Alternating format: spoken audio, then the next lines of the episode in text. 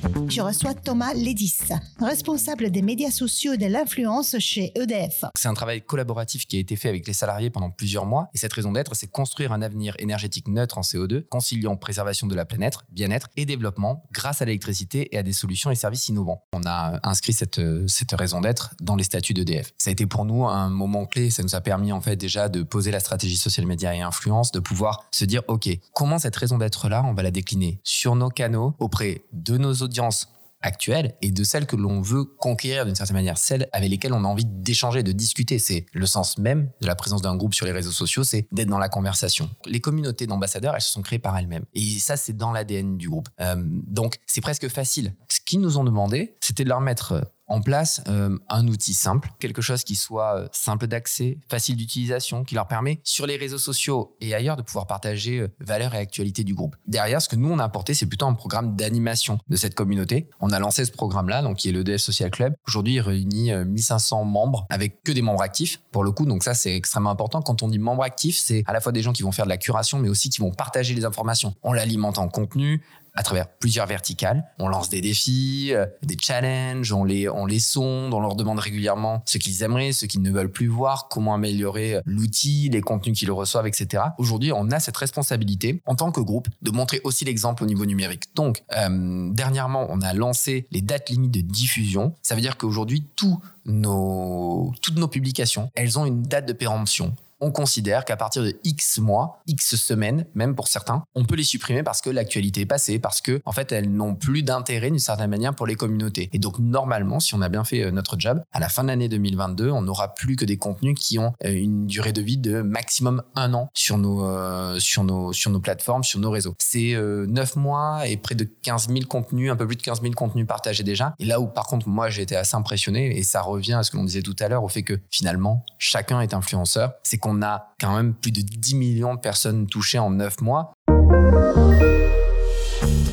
Et je suis en compagnie de notre invitée qui est aujourd'hui Virginie Poulain. On peut dire qu'on avait un enjeu majeur qui était de fédérer les 10 000 collaborateurs dans le monde. Or, en 2020, nous n'avions pas d'outils de communication interne commun et seuls 50% des collaborateurs pouvaient accéder à notre intranet. En plus de ça, l'intranet qui était en place était un intranet plus que vieillissant et absolument pas pensé pour les usages mobiles d'aujourd'hui. On a voulu très rapidement ajuster le tir pour n'avoir qu'une seule plateforme à l'échelle du groupe. C'est comme ça qu'est venue l'idée de lancer ce projet euh, RED de plateforme de communication interne et d'employee advocacy. Alors le premier point et qui pour moi primordial, c'est que tous les collaborateurs peuvent y accéder. Ça semble évident, mais ce n'est pas toujours le cas. Et cela peu importe l'entité de provenance. Ensuite, c'est une plateforme qui est multilingue, c'est-à-dire que tout le monde, partout, comprend en live ce qui est publié sur la plateforme. Elle a à la fois des espaces globaux, qui nous permettent de toucher tous les collaborateurs, mais également des espaces locaux pour favoriser une communication de proximité. Elle est aussi simple à utiliser que n'importe quel réseau social. Elle est mobile et 100% brandée à nos couleurs.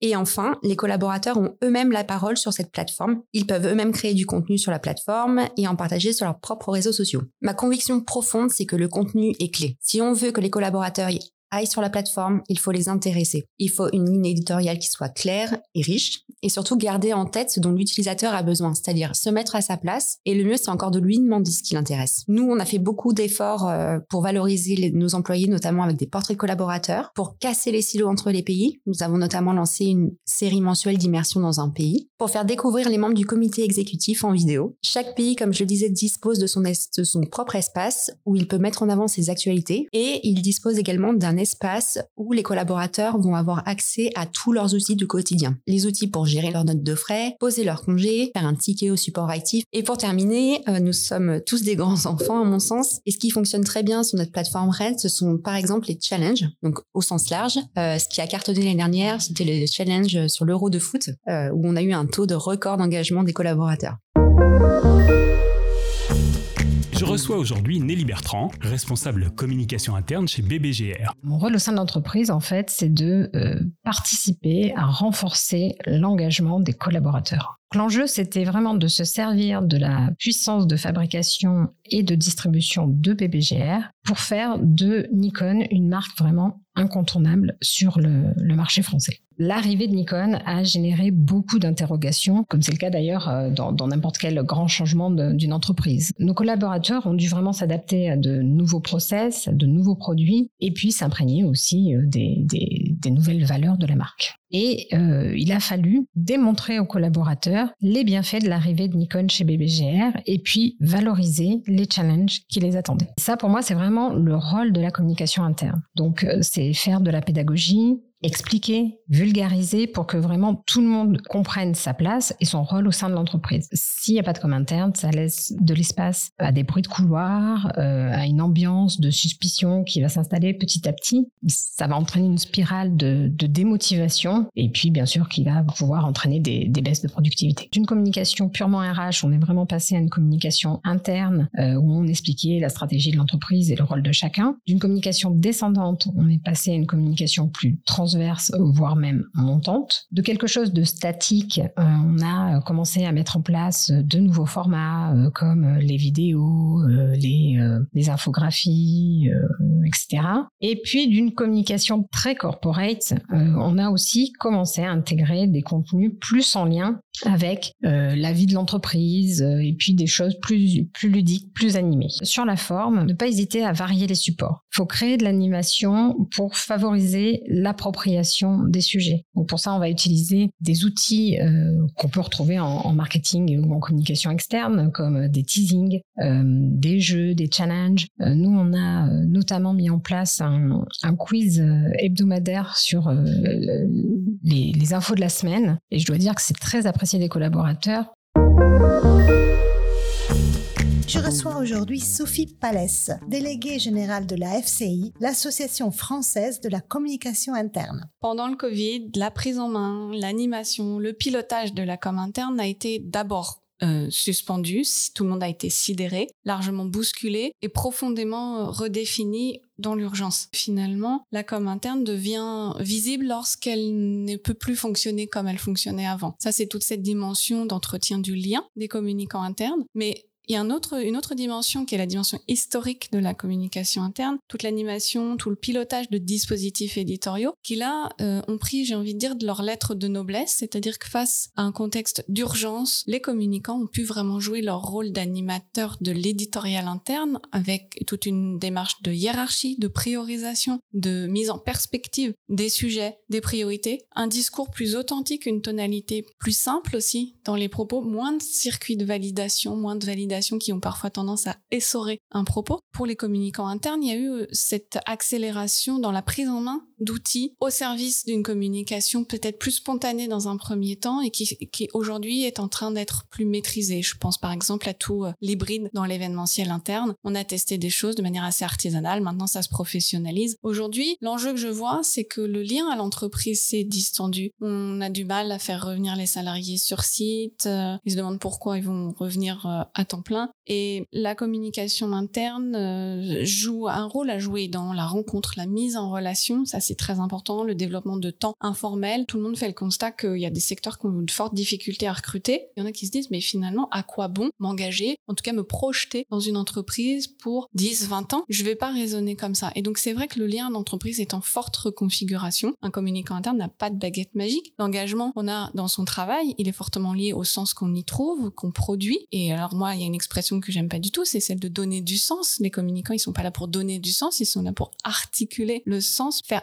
permettre à chacun de faire émerger le sens qu'il voit dans son activité. Et s'il n'y a pas non plus un terreau favorable à cela, on fera pas de miracle. En ce moment, comme toujours, pour communiquer, faut d'abord commencer par se taire, d'abord écouter, d'abord analyser le contexte dans lequel se situent les personnes vers lesquelles on souhaite communiquer, avec lesquelles on souhaite communiquer. Quel est le contexte dans lequel ils vont recevoir notre message? Qu'est-ce qu'ils vivent en ce moment? Quelle est leur réalité? Pour voir si on n'est pas complètement décalé, complètement à côté de la plaque dans le ton, même la teneur des messages. La connaissance du corps social de l'entreprise, de l'ensemble des salariés, doit passer par des grilles de lecture qui sont spécifiques à la communication interne, en tout cas qui nourrissent les communicants internes. Et ça va être toutes les sciences humaines et sociales, et en particulier la sociologie des organisations qui permettent de savoir à qui on a affaire.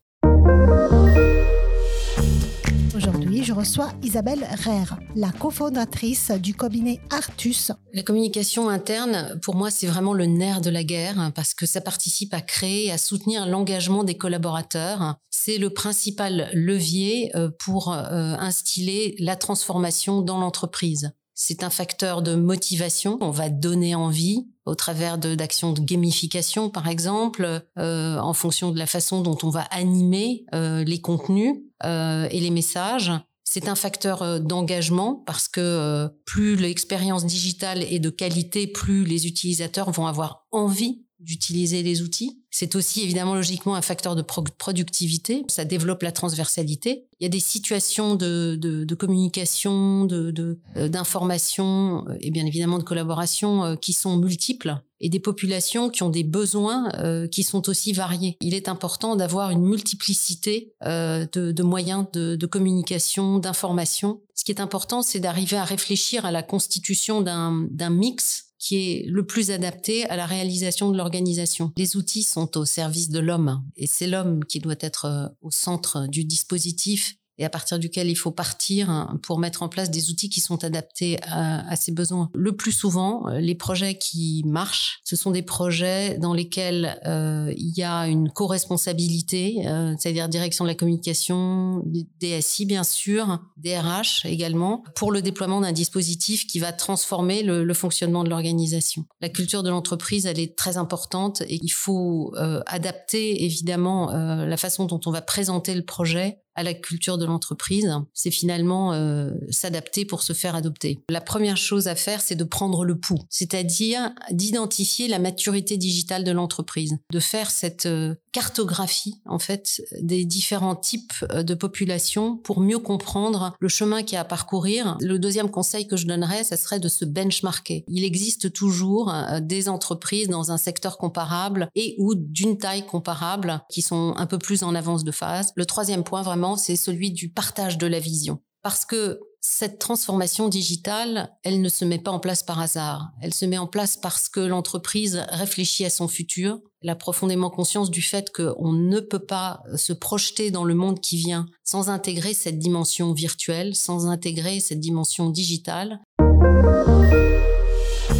Je reçois aujourd'hui Florian Perrault, directeur marketing chez Renault Trucks France. Côté commercial, on assure la distribution de nos véhicules sous deux angles. Le premier, c'est euh, via les ventes directes, les grands comptes et administrations majoritairement, où on réalise finalement 25% de nos ventes via ce canal-là. Et puis les 75% restants via un réseau de distribution, ce qu'on appelle les garages, hein, les concessionnaires. Et on a la particularité d'avoir le premier réseau de France avec euh, plus de 300 points de service. La problématique principale à laquelle on est confronté depuis de très nombreuses années, c'est une problématique de déploiement. Comment on s'assure finalement que l'information qu'on rend disponible à un instant T va être comprise par euh, la force de vente sur le terrain, va être euh, traduite et correctement retranscrite à nos clients finaux. Et il peut y avoir un temps qui est absolument énorme et une déperdition énorme euh, d'informations entre la date à laquelle on appuie sur le bouton et la date à laquelle l'information est reçue, le nombre d'intermédiaires qu'il peut y avoir. Et en fait, la multiplication des canaux d'information, elle est problématique en ce sens-là. On s'est penché sur une solution d'employee advocacy à l'été 2020 avec euh, ben, pour objectif principal finalement de rationaliser tous nos canaux et essayer d'avoir des collaborateurs qui soient informés, le plus engagés possible et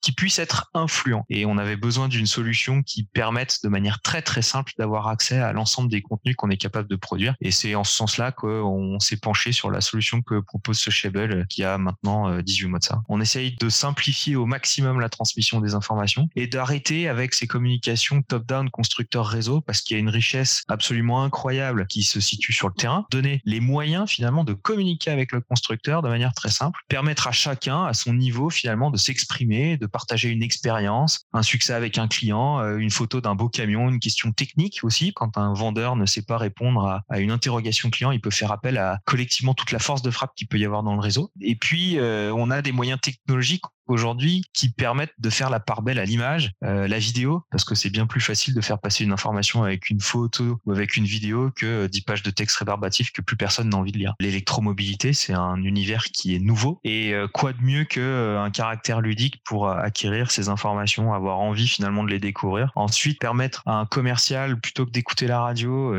écouter un podcast d'un expert chez le constructeur qui lui explique quelles sont les cinq thématiques qu'il faut absolument qu'il aborde avec son client pour parler d'électromobilité. Bah, c'est un vrai plus. On a vraiment des, une arme supplémentaire à tout le travail qui est fait aujourd'hui et qui fait la force de Renault Trucks. Il faut beaucoup expliquer, il faut beaucoup évangéliser parce que c'est des choses qui sont nouvelles et que le changement ben, peut effrayer parfois, surtout quand on a un réseau qui est établi et qui attend pas forcément après nous. On est convaincu en tout cas que qu'on simplifie la vie euh, des utilisateurs.